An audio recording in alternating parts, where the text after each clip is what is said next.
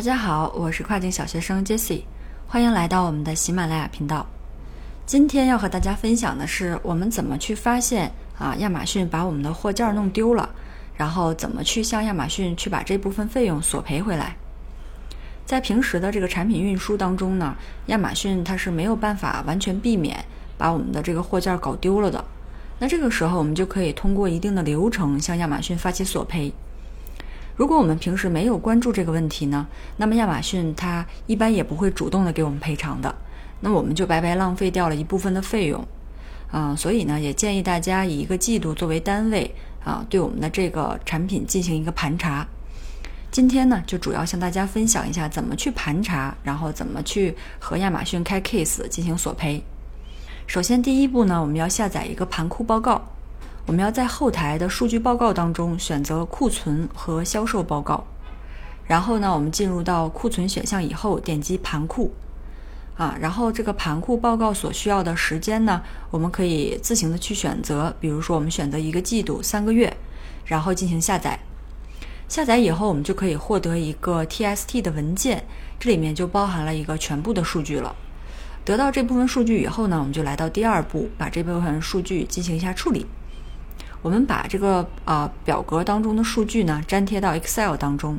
然后在 Reason 的这一栏当中选择 E 还有 M 这两个选项，啊，这个 E 呢就代表着损坏，然后 M 呢代表丢失。假如说我们丢失啊或者是损坏的这个货件比较多啊，建议大家每次呢也只是上报五个啊由这种原因造成的数呃损失数据，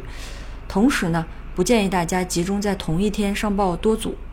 这样也是方便亚马逊的客服能够有一个快速的对应。如果说我们一次向客服上报了太多的可疑货件，那客服很可能就会啊上报给 FBA 的库房，那这要花费太多的时间来进行调研了啊。对于我们来讲的话呢，就是很长一段时间都没有办法获得这一部分的赔偿。除此之外，我们还要注意啊，就是对于这些可疑的库存损失，我们即使在申报以后。啊，亚马逊它的这个官方呢，也不是能完全百分百给我们进行报销的。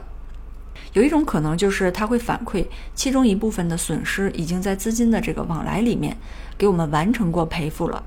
假如说出现了这种情况呢，大家呢啊就也不用对这部分的费用过于的去纠结。那我们现在获取到了这一部分数据以后呢，最后就来到第三步啊，在哪里去开 case，找到这个开 case 的呃入口，然后向亚马逊发起我们的申诉。我们在获得支持界面选择啊这个亚马逊物流下面的一个叫做调查在亚马逊物流仓库丢失或损坏的库存，选择这一项以后呢，我们会获得一个反馈问题的模板。那我们把上面已经调研好的这些数据按照模板填进去就可以了。